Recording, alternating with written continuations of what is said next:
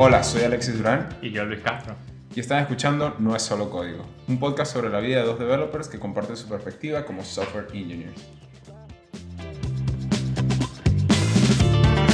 Bienvenidos una vez más a otro episodio de No es solo código.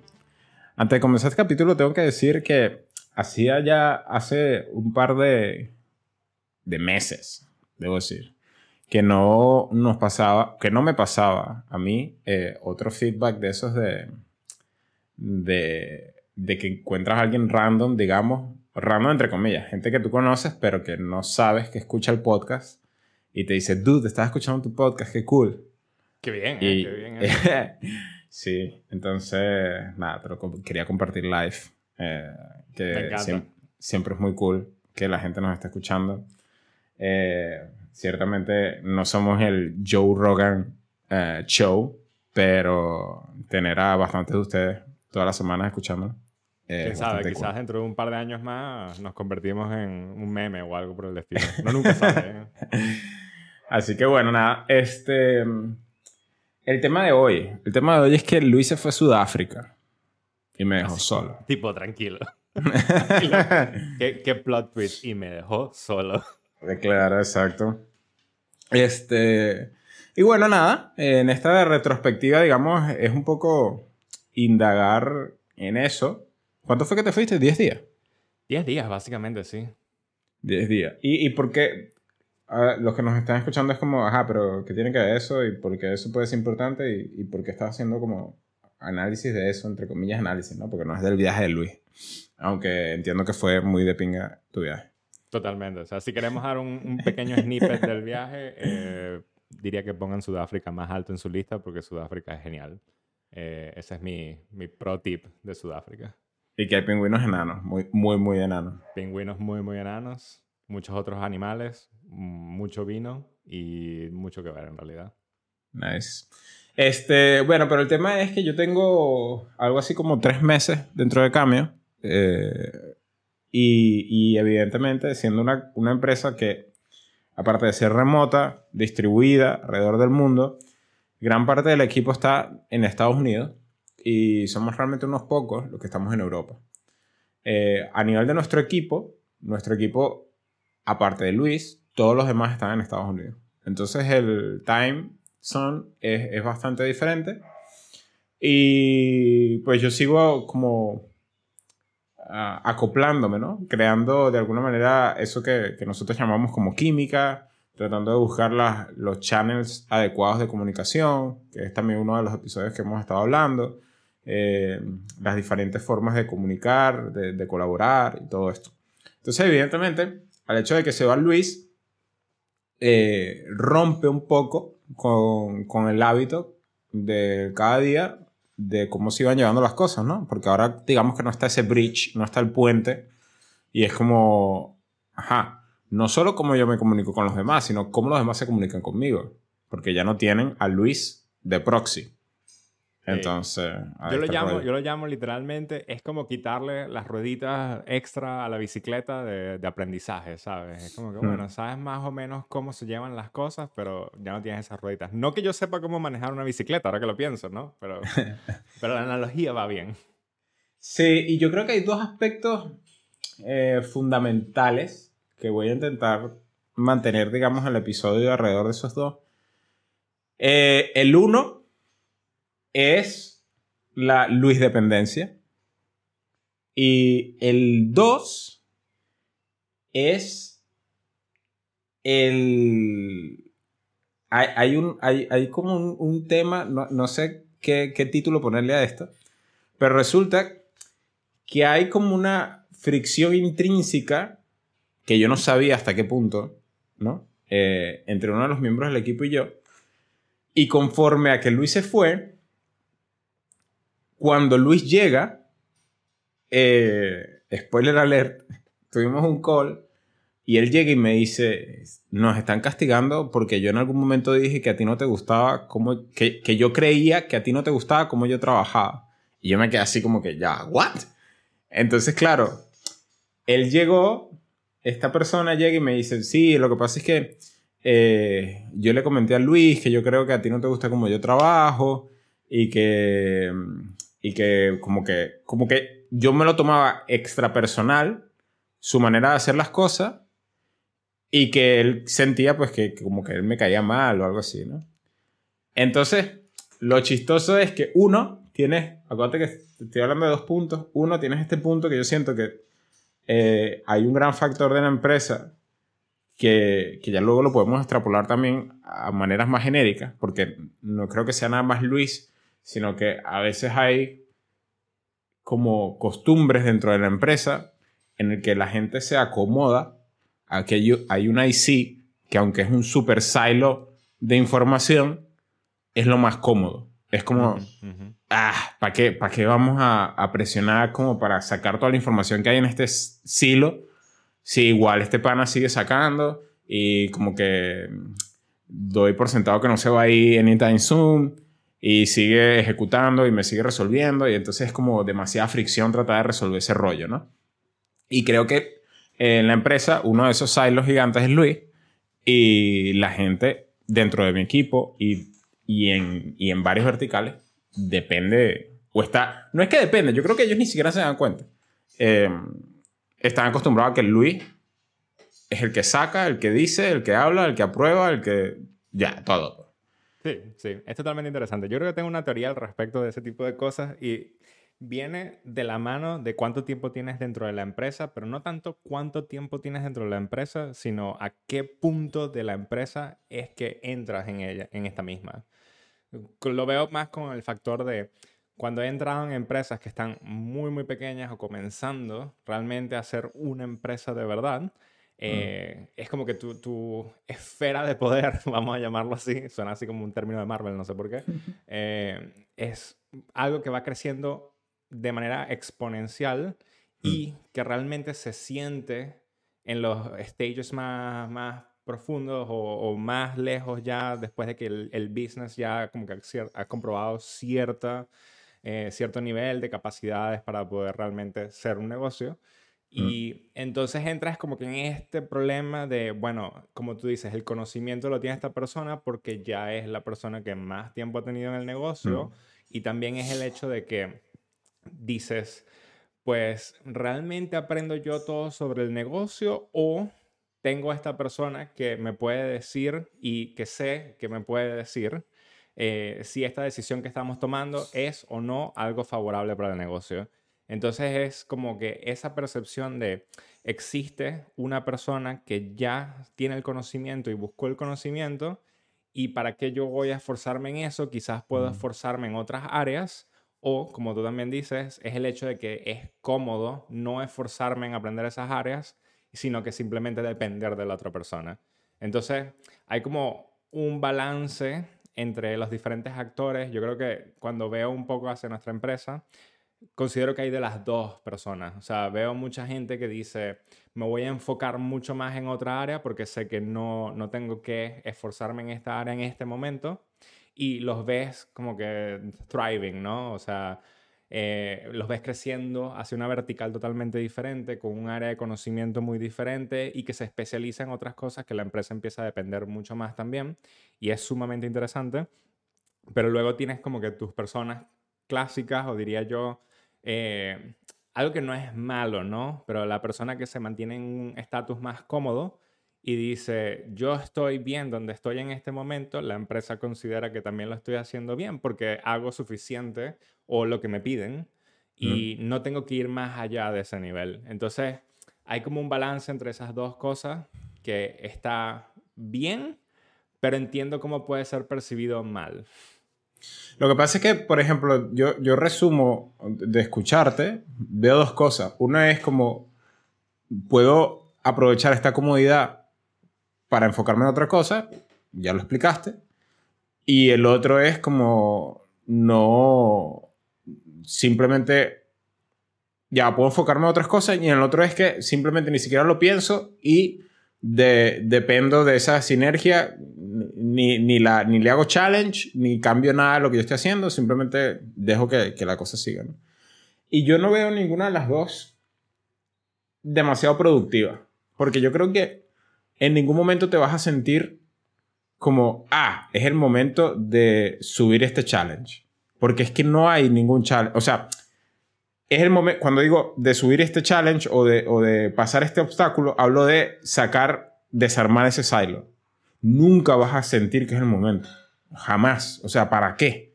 ¿Para qué yo voy a hacer que Luis, no sé, colabore con X? Me lo estoy inventando, no digo que esa sea la solución. O que escriba una documentación de esto, o que retrase un sprint que él mismo hubiese podido sacar nada más en dos días. Eh, tanto tiempo si, si tengo a Luis. O sea, ¿para qué? Pero el problema es que no es nada más la decisión de Luis que tú puedas tomar de irte o no irte, sino que, que el universo no lo quiera.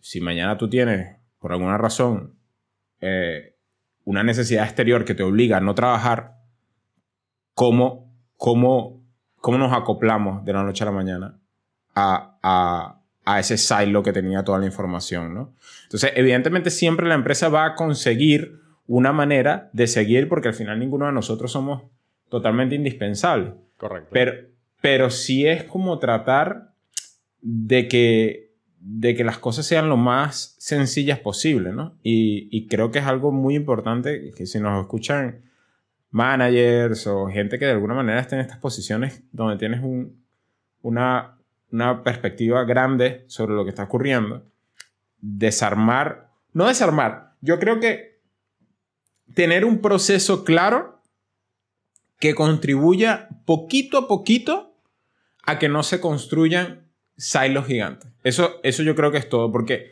nunca es, es como el típico los refactors de, de las aplicaciones. Cuando llega alguien y dice, no, que vamos a hacer un refactor de esta aplicación porque está muy mala y la vamos a tumbar mañana, la queremos hacer toda porque queremos hacer un upgrade a una versión tal.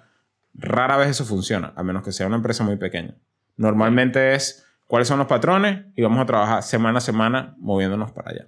Pero creo que, a ver, en, en esto creo que mi opinión es un poco diferente y, diría que no, no es por ir a la contraria, pero creo que estamos haciendo como un mix de conceptos en los cuales pienso, vale, una persona que de cierta manera genera silos puede ser por dos cosas. Puede ser o porque la empresa eh, aupa este comportamiento en cierta forma en el hecho de que probablemente divides a los individuos en tracks muy específicos y luego cada individuo se encarga de un track específico. Entonces, eh, de- no hay ninguna manera en, en ese mundo en el que no puedas generar un silo porque a nivel corporativo esa es tu mentalidad, ¿no? Mm. Luego tienes el hecho de que en startups no existe este, este mundo corporativo donde realmente haces estos tracks, sino lo que existe es que tienes individuos que son altamente motivados o tienen una motivación muy alta ellos mismos para realizar ciertas cosas dentro de la empresa. Entonces, estos silos se generan simplemente por la, la alta motivación de estos individuos por generar cosas nuevas o migrar a ciertas cosas o generar nuevos productos en base a la opinión de otras personas en, en un tiempo que diríamos como que un tiempo libre, y lo digo libre entre comillas, porque me refiero a libre cuando dices terminamos ya el sprint, quedan cierto tiempo, ciertas horas durante el sprint, no tenemos ningún otro gol, voy a dedicarme a hacer esto porque suena como algo cool que podría hacer. No estoy hablando de horas extra ni nada por el estilo. Sí, sí. Entonces, creo que por, por aquí vengo por el mix de conceptos que pienso. En un startup no todas las personas pueden ser individuos altamente motivados para hacer las cosas. Y en ninguna compañía también puedes tener todo esto. Porque si no te llegas al punto en el que las personas se desmotivan a sí mismas. Cuando tenemos individuos o un montón de individuos, o la mayoría de los individuos, altamente motivados a este path de crecimiento, te encuentras con un, lo que yo llamaré un roadblock, ¿no? Eh, el hecho de que, ok, si tienes a cinco senior engineers queriendo crecer para llegar al puesto de architecture engineer, porque es lo que se ven haciendo y, tienen esta alta motivación para ello, probablemente solo uno de ellos salga victorioso y los otros cuatro salgan desmotivados, porque no tienes la capacidad para tener cinco architecture engineers. Entonces, este es el problema de algunas de, de algunos lugares donde no, no hay oportunidades de crecimiento. ¿Y qué es lo que pasa con esos ingenieros? Pues dicen, me voy a otro sitio que tenga oportunidades de crecimiento. A ver, pero Por eso Hay dos- hay, hay- un mundo en el que está bien tener individuos que se consideran cómodos con la situación, porque también tienes el hecho de que deja a tus personas altamente motivadas a seguir creciendo, porque es lo que están buscando. Ese tipo de personas busca ese crecimiento. Bueno, si hacemos paréntesis, nada más en, esa, en ese comentario que estás haciendo, al final es un poco una respuesta filosófica a, de todo, ¿no? Necesitas gente que sea muy motivada y, hay, y necesitas la gente que de repente simplemente quiera hacer lo, lo mínimo necesario para seguir pasando. Pero eso es un tópico que al final yo creo que debería ser agnóstico a cómo la empresa funciona. Porque eh, es el mundo es así. Para eso está la gente que trabaja de una cosa, la gente que es dueño de empresa, la gente que son empleados, X, Y, Z. Entonces creo que esa parte como que la apartaría un poco. Sin embargo, lo que me parece sorprendente, ahorita como que me hizo así como que, wow, em, pareciera que los silos son imposibles de evitar. Y creo que, y, creo que, que es como un realization que acabo de tener, porque tienes razón, o sea, va mucho. Primero, si hablamos, si sostenemos el paréntesis que quité y decimos que es necesario que no todo el mundo eh, quiera llegar al máximo, porque al final el mundo se comporta así, la sociedad es así. Entonces, al final, una organización es como una mini sociedad, ¿no? Correcto. Así que eh, es igual, va a haber gente más motivada que otra. Si ya sabemos que eso es true, si ya sabemos que eso es verdad, los silos se van a generar. No hay manera que tú eh, puedas prevenir eso por lo que tú dijiste una, o la cultura de la empresa es así, te pueden hacerte un feature que te gusta mucho y, y, son tracks separados y cada quien se especializa en ese track y como que eres owner de eso, o eres el típico que, bueno, terminó su trabajo y dijiste, es que esta parte de la empresa me gusta meterle mano, le voy a meter mano. Y entonces, claro, al final eres como que el que le mete mano eh, under the hood y eres el que vas a saber todo eso. eso. Eso me encanta. Ahora, estas dos premisas son verdades que, en las que estamos de acuerdo ahorita, ¿no? O sea, hace 10 minutos pensé que los silos se podían eh, evitar. Realmente me doy cuenta que no, que es imposible. Pero lo que no cambió todavía es que como empresa deberías buscar manera de tener procesos que le permitan a todo el mundo es que no sé si es posible, ¿no? Porque me lo estoy imaginando. Es curioso, es curioso. Creo que, creo que viene, o sea, sé más o menos por dónde viene tu idea de pensamiento acá y es el hecho de, ok, ¿cómo como empresa decido minimizar que existan estos silos o minimizar el tamaño de los silos? Sí, exacto. Me parece lo, lo, más primordial, ¿no?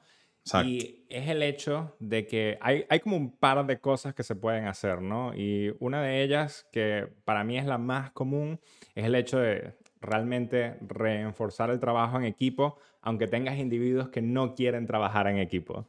Y mm. ahí es donde entra quizás uno de los puntos más interesantes de nuestro equipo, que es curioso, y, y, es el hecho de que realmente tienes varios individuos, cada uno altamente especializado en un área de la empresa y especializados en un área de, de tecnología como tal, y cómo mm. realmente haces que estos individuos compartan ese conocimiento. Entonces, ese para mí es como uno de los pilares más, diría, fáciles, pero a la vez también complicados de atacar. Y fáciles digo porque se dice muy sencillo. Eh, bueno, sí, mejoremos el trabajo en equipo, claro, obvio, ¿no? Sí. Teamwork, teamwork. sí, sí. Y la paz mundial viene al día siguiente. Entonces ahí es donde entra la parte difícil que dice cómo coordinamos los horarios de los individuos, cómo vemos cuáles son los, los, features o los tasks que el producto quiere trabajar, en donde puedes encontrar un common ground entre esos individuos y dices, bueno, a Alexis le gusta hacer patatas y a ti te gusta boniatos, pues más o menos son lo mismo, ¿sabes?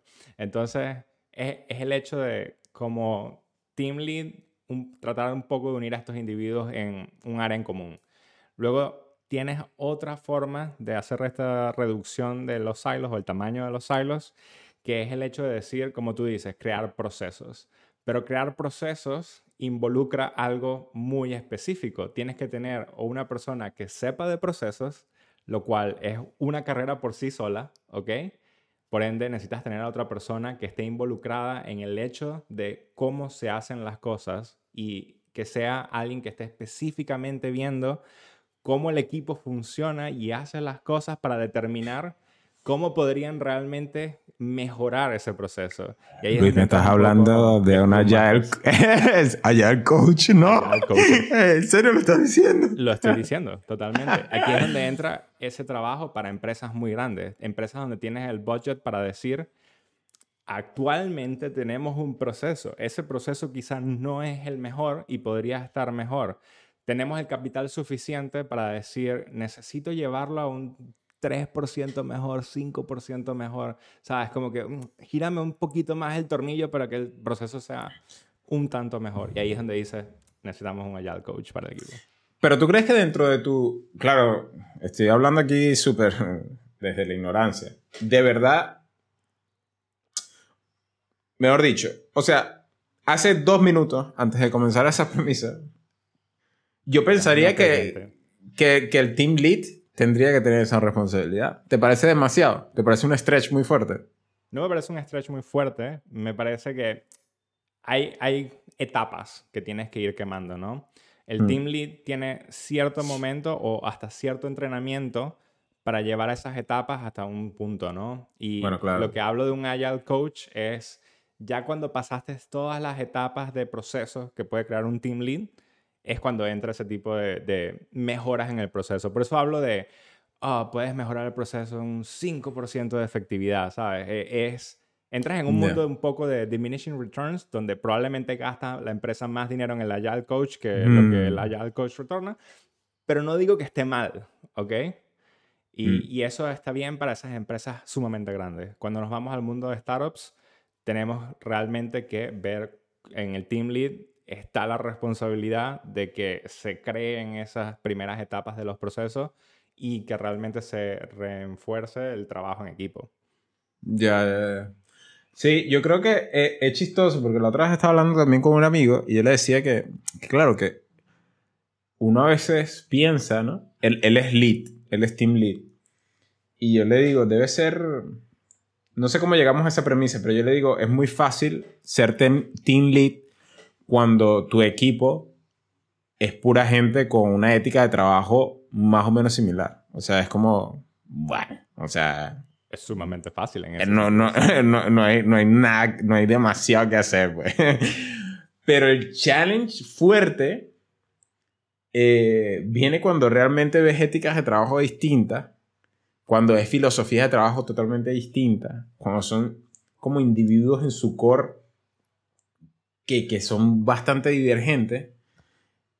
Y, la verdad que no, no es nada fácil, porque incluso yo lo pienso, creo que el tema salió por esto, porque yo le digo que de alguna manera yo siento que, he mejorado mi, mi, communication skills, mi manera en que, que, que expreso las cosas y tal, pero que siento que si veo hacia atrás, no sé si realmente he tenido demasiado éxito comunicándome con gente que tenga un pensamiento bastante divergente al mío. Y creo que ahí es donde están, donde está el leap de la gente great communication o, o, no. ¿Sabes? Como los, los, las personas que realmente articulan y hablan bien versus los que estamos intentándolo, pero que, pero que bueno, tampoco es que sea muy excepcional tu skill, pues. Y, y entonces mi punto es que me frustraba un poco porque fue como, joder, pensé que lo estaba haciendo bien y resulta que, que no. ¿Sabes? Como hay, hay pasos diferentes. Eh, considero que entras en un punto en el que dices, ya lo estoy haciendo bien porque ahora estoy más abierto a escuchar opiniones conflictivas y opiniones que son diferentes también pero es eso, es estoy abierto a escucharlas. No quiere decir que realmente esté abierto a procesar esa información y emitir mi propia opinión sobre ello, sino que lo que quiero hacer es sobreescribir esa opinión con mi opinión. Entonces, el siguiente paso es realmente entender y eh, analizar esa información y emitir una opinión en base a la opinión de esa otra persona más mi opinión. Eh, ahí es yo, yo, salto. Sí, yo, yo creo que lo que tú estás diciendo eh, lo veo totalmente y según yo, yo creo que me di cuenta de eso y, ya comencé a no, a no tenerlo, ¿no? No es como que estoy esperando que tú digas para ver cómo yo te voy a convencer de mi opinión, sino que estoy eager porque me hables y me expliques de tu opinión, pero lo que encuentro es una persona que no quiere eh, debatir. Es como, ah, no, pero yo tengo mi manera tú tienes tu manera, haz lo que tú quieras. Y es como, vale, pero explícame un poquito de lo tuyo. Entonces es como, lo que quiero decir es que los debates que en, los que estoy eh, teniendo, en los que me siento como un ejecutor mediocre, entre comillas, es en el que pierdo el willing de tratar de incentivar a, dude, no es que yo quiera hacer las cosas como, como yo, sino que quiero saber cómo las haces tú y por qué, para ver si los dos nos motivamos a mejorar de alguna manera. Dime, dime que, de lo que me estoy perdiendo pero no encuentro el debate. Me gusta exactamente lo que dices, porque tú ya quieres llegar a la solución. La solución es el hecho de decir, ok, estoy aquí, estoy abierto para escucharte. Ahora, tú obviamente estás abierto para decir toda tu opinión, porque yo estoy aquí abierto para escucharte. Y eso no, ocurre en el mundo real. Entonces, de ahí tienes que ver exactamente qué es lo que le hace falta a esa persona para realmente abrir eh, esa llave del conocimiento, ¿no? O esa llave de opiniones. Y es el hecho de que usualmente lo que tienes que hacer es construir confianza. Ahora, mm. ¿cómo construyes confianza con cada persona? Pues depende mucho de cada individuo. Eso no, no hay una fórmula, no existe nada, por, no. O sea, simplemente depende de tus interacciones con ese individuo.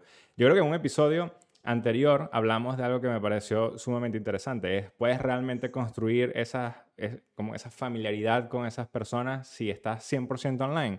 Y la conclusión fue, mm, ciertamente es posible, pero lo más probable es que no. Entonces, hay como momentos en los que diría, pues realmente aprovechar offsites, aprovechar los momentos que son más fuera de la empresa, pero sigue siendo dentro de la empresa, para construir esta relación es lo que realmente va a potenciar el hecho de que esos individuos puedan abrir su opinión hacia ti. Ya, sí, sí, sí, sí. La verdad es que es todo un mundo. Yo creo que al final si, si tratamos de hacer wrap up de este último tópico, a veces hay ciertas cosas que en, en la parte de la habilidad de comunicación que, que también tienes como que dejar que fluya, ¿no? Es, es, tipo como cuando estás haciendo una terapia de rehabilitación. Por ejemplo, me pasó a mí con la mano. Era como que yo le decía al doctor, no, pero todos los días podemos hacer tres terapias al día y, vamos, y púyame, y electricidad y tal. Y entonces él me decía, ah, pero es que no importa cuántas terapias te haga yo en un día, necesitas que el cuerpo eh, haga su proceso. Entonces creo que estoy visitando esa analogía porque es un poco como que, ok, tú te puedes llenar de todas las herramientas y puedes estar willing y puedes querer hablar y tal, pero no quiere decir que la otra parte ya esté listo para hablar. Y a veces es un poquito difícil, sobre todo gente, por ejemplo, con mi personalidad o como soy yo, que es como que, let's go, vamos a la solución, y da, y, dime. Pero no, no, significa que la otra parte ya tenga la misma energía que yo. Entonces es como, bueno, tienes que dejar que, que, que pase un poquito, tener pequeños big wins eh, ir cultivando confianza, colaborar de otra manera. Eh, creo que también una última cosa que quiero comentar también, eh, entre una de las personas que he tratado de colaborar, también yo sentía que había como mucha ausencia de parte de esa persona. Y esto, esto que voy a decir, lo leí y después me pasó y fue como que, damn, qué locura. yo decía, esta, esta persona está súper ausente, no entiendo qué está haciendo y tal. Y en una de las conversaciones me dice, no, es que mm, todo esto con el tema de la autopsia, de la autopsia me tiene, me tiene distraída. Y yo como que, autopsia. Entonces, claro, descubrí que era que estaba pasando por un proceso largo en el que no sabía si podía tener cáncer o no. Y claro, tú, de una vez tu cerebro como que hace... Cambia completamente la mentalidad de todas las acciones que han ocurrido hasta ahora, claro. Claro, porque suena muy mal de mi parte y, y obviamente al final de eso se trata un poco el podcast, ¿no? De, de, de, verdad decir las cosas. Pero anteriormente era como esta persona mediocre, ¿sabes? Es mediocre, ya está. Cuando me dijo como estoy struggling porque no sé si voy a tener cáncer o no, es como, dude, o sea, que, que, que bolas yo, ¿sabes? porque más bien no sabes el, el quilombo encima que tiene esa persona, todo lo que está haciendo y después también está haciendo el trabajo. O sea, igual mediocre soy yo en tal caso. ¿Sabes lo que te quiero decir? Es, curioso, o sea, quizás me gustaría terminar con el hecho de que hay como un par de cosas, ¿no? Eh, estamos tan condicionados a veces por las ideologías que tenemos mm. que pensamos que a veces somos máquinas, ¿no? O sea, ¿qué, ¿qué, podemos hacer? Ser más productivos. ¿Y cómo lo hacemos? Siendo más productivos. Es como que... ¡ah! Pero hay momentos en los que tienes que hacer un poco de step back y decir, bueno, no, todos somos humanos acá, eh, las cosas suceden por algún motivo, pues déjame averiguar ese motivo. Eh, y la otra, que quizás quisiera reforzar con, con, todo lo que hemos conversado hoy, es el hecho de que entender cuáles son las motivaciones de las personas está bien, pero también si ya tienes ciertas herramientas para facilitar la comunicación y, y entender las motivaciones, pues puede que esa otra persona no las tenga. Entonces es encontrar la motivación de uno mismo para poder enseñar esas herramientas para luego ver cuándo podríamos realmente utilizarlas entre ambas personas o ambas partes y generar una nueva conversación. Totalmente. Así que bueno, ya saben, como todas las semanas estamos aquí hablando un poquito sobre nuestra vida dentro del mundo de la tecnología. Arroba no es solo código, es el Twitter de nuestro podcast. Arroba Castro en Luis Castro, arroba Durán la Alexi Durán. Nos siguen dejando saber lo que quieren escuchar. Por un momento pensé que ibas a decir, hablando de nuestra vida, que no es solo código. ¿What? bueno, nos vemos.